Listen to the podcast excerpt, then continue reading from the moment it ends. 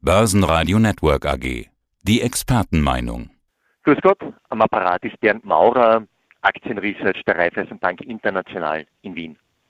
Wir hatten jetzt eine Sommerrallye an den Börsen. Die Sommerrallye hat den Dow Jones vom Unitief gut 13% den S&P 500 um 17 Prozent, die Nasdaq sogar um 23 Prozent nach oben getrieben.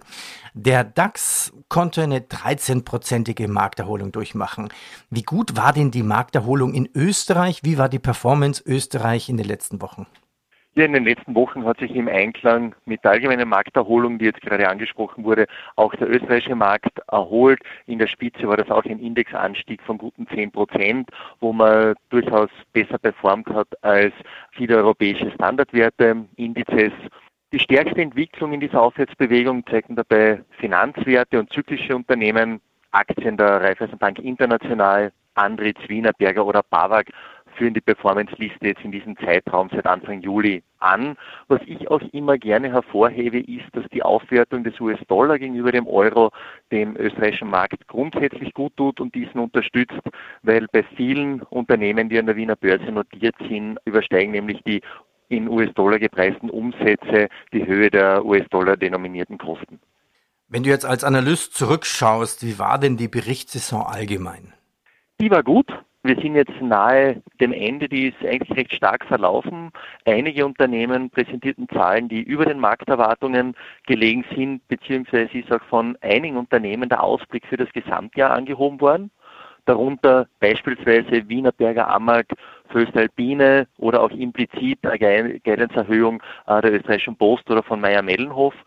Dabei haben Unternehmen vor allem auch von den in den letzten Monaten vorgenommenen Preiserhöhungen profitiert und die negativen Effekte der Kostensteigerungen haben sich, ich sage jetzt Klammer, noch Klammer zu, nicht so deutlich durchgeschlagen, wie man das vielleicht vor dem zweiten Quartal erwartet hat. Also grosso modo unterm Strich besser als erwartete Ergebnisse und wie ich gesagt habe, auch haben einige Unternehmen sogar den Gesamtjahresausblick angehoben. Ja.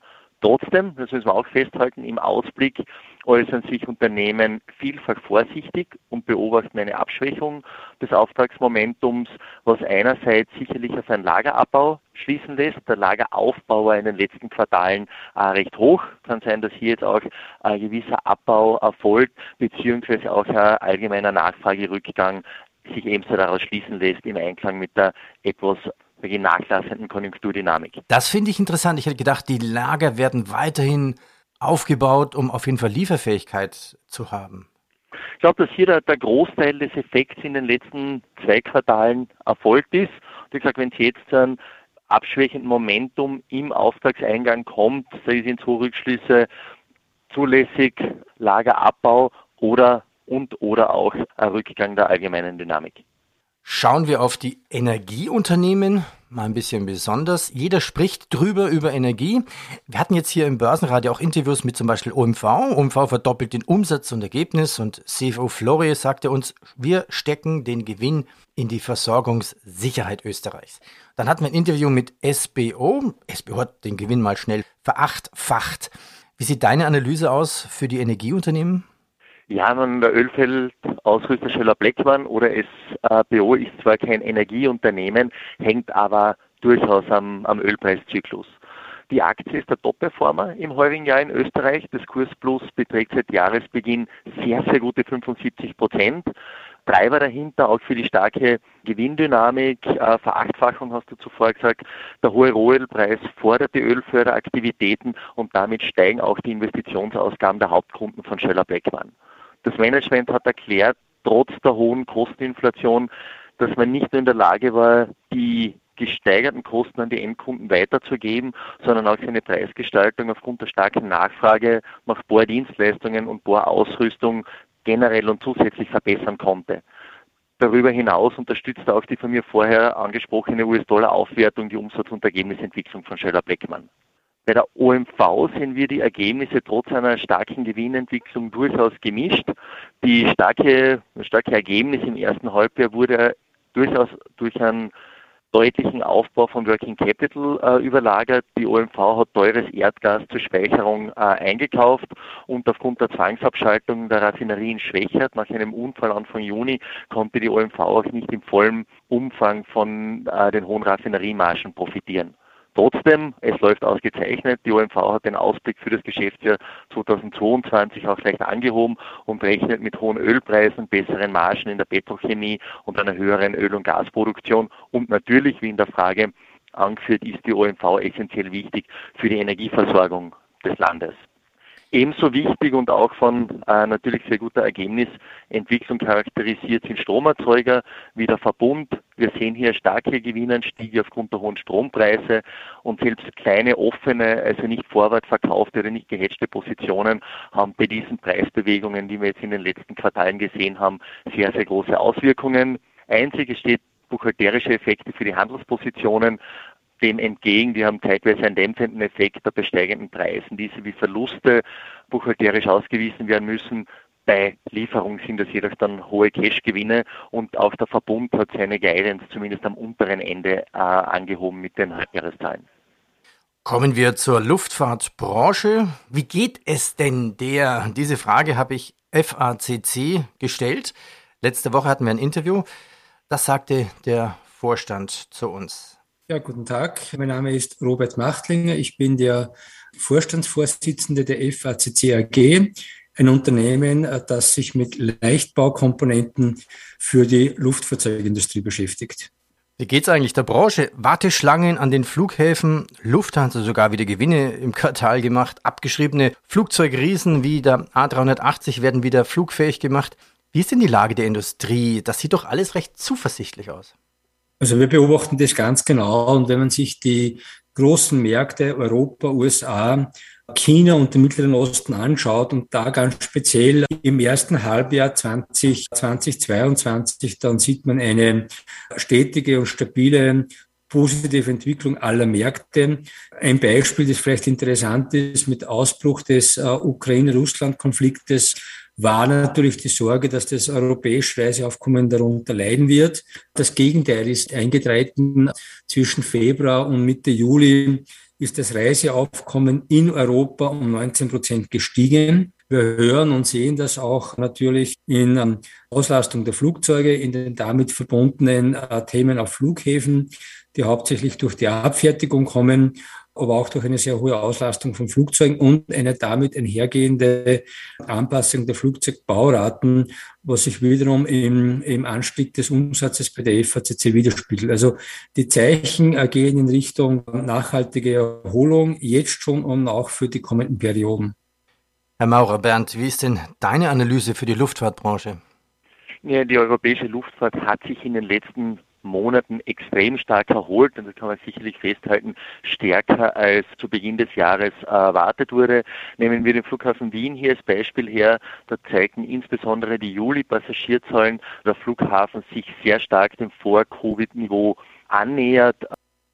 Mit 2,8 Millionen Passagieren nahezu 90 Prozent des Vor-Corona-Niveaus des Juli 2019 erreicht. Auch das Ergebnis war etwas besser als erwartet, also das Quartalsergebnis.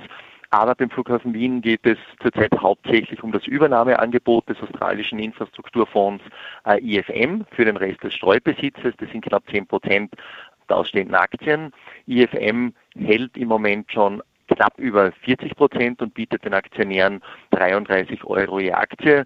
Das Angebot läuft noch bis 6. Oktober. Der Angebotspreis von 33 Euro je Aktie liegt zwar um ca. 25 Prozent über dem letzten Schlusskurs vor der Ankündigung des Übernahmeangebots Mitte Juni, aber trotzdem unter unserem Kursziel. Ja. Und die Erholung der Passagierzahlen war in den letzten Monaten sogar noch ausgeprägter als erwartet, wie ich äh, eingangs gesagt habe, was die Ertragsperspektive des Flughafen Wiens kurz- und mittelfristig weiter erhöht.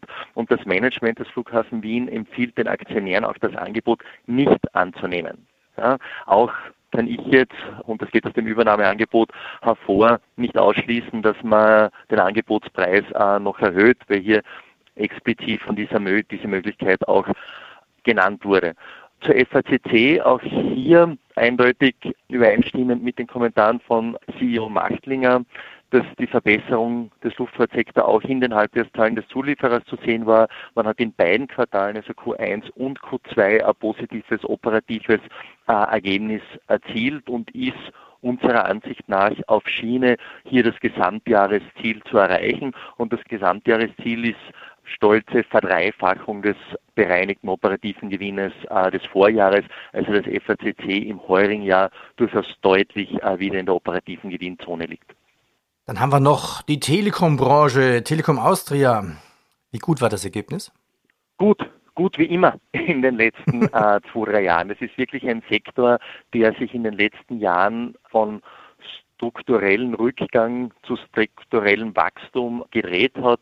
Die seit einigen Jahren anhaltende Digitalisierungswelle hat die Nachfrage und die Preissätze Preissetzungsmacht des gesamten Sektors deutlich verbessert und insbesondere auch äh, der Telekom Austria. Auch zusätzlich deutliche Anstrengungen auf der Kostenseite, die, die klar zu sehen sind. Man hat äh, wenn man sich anschaut, in den Geschäftsjahren 2016 und 2017 hat Telekom Austria eine EBITDA-Marge von ca. 32 Prozent berichtet. Die ist im letzten Jahr auf knapp 38 Prozent gestiegen und jetzt im ersten Halbjahr noch einmal auf über 39 Prozent. Also ist etwas, wo sowohl, wie gesagt die die Kostenseite äh, treibender Faktor war, aber natürlich auch äh, die Umsatzseite ähm, eingangs gesagt, auf der Digitalisierungsgewinner, man sieht auch bei Privatkunden verstärkte Nachfrage nach Geschwindigkeit, auch nach Bandbreite, nach zusätzlichen Geräten, wo, wo die mit, mit SIM-Karten äh, aus, ausgestattet sind. Auf der anderen Seite, äh, auf der Business-Seite, geht es um äh, IT-Sicherheit, um, um Rechenzentren. Ah, das, das alles treibt äh, den Umsatz, was sich zum wiederholten Mal in einer sehr, sehr guten äh, Umsatz- und Ergebnisentwicklung der Telekom Austria niedergeschlagen hat. Hervorzuheben bei der Telekom Austria ist auch der deutliche Rückgang der Nettoverschuldung. Die liegt nur noch bei 1,3, 1,4 Mal den EBITDA, sprich das ist im Sektor, in Sektorbetrachtung sehr, sehr niedrig. Und die Telekom Austria oder das Management der Telekom Austria hat auch die Umsatzprognose für dieses Jahr bestätigt mit einem Wachstum von knapp drei Prozent. Und was ich aber auch positiv hervorhebe, ist, dass das Unternehmen auch am Ziel einer Margensteigerung gegenüber dem Vorjahr festgehalten hat, trotz dem allgemeinen Kostenauftritt, den man überall sieht, äh, ist man hier sehr zuversichtlich von Unternehmensseite, trotz des schon in den, Vor in der, den Vorjahren deutlich gesteigerten Profitabilitätsniveaus, das auch heuer nochmals zu steigern. Äh, deswegen sind wir hier auch positiv auf die Aktie. Ich bedanke mich bei Bernd Maurer. Danke für deine Analysen. Merci. Danke sehr. Börsenradio Network AG. Die Expertenmeinung. Hat Ihnen dieser Podcast der Wiener Börse gefallen? Dann lassen Sie es uns doch wissen und bewerten Sie unseren Podcast mit vollen fünf Sternen. Vielen Dank und bis zum nächsten Podcast. Alles rund um Börse.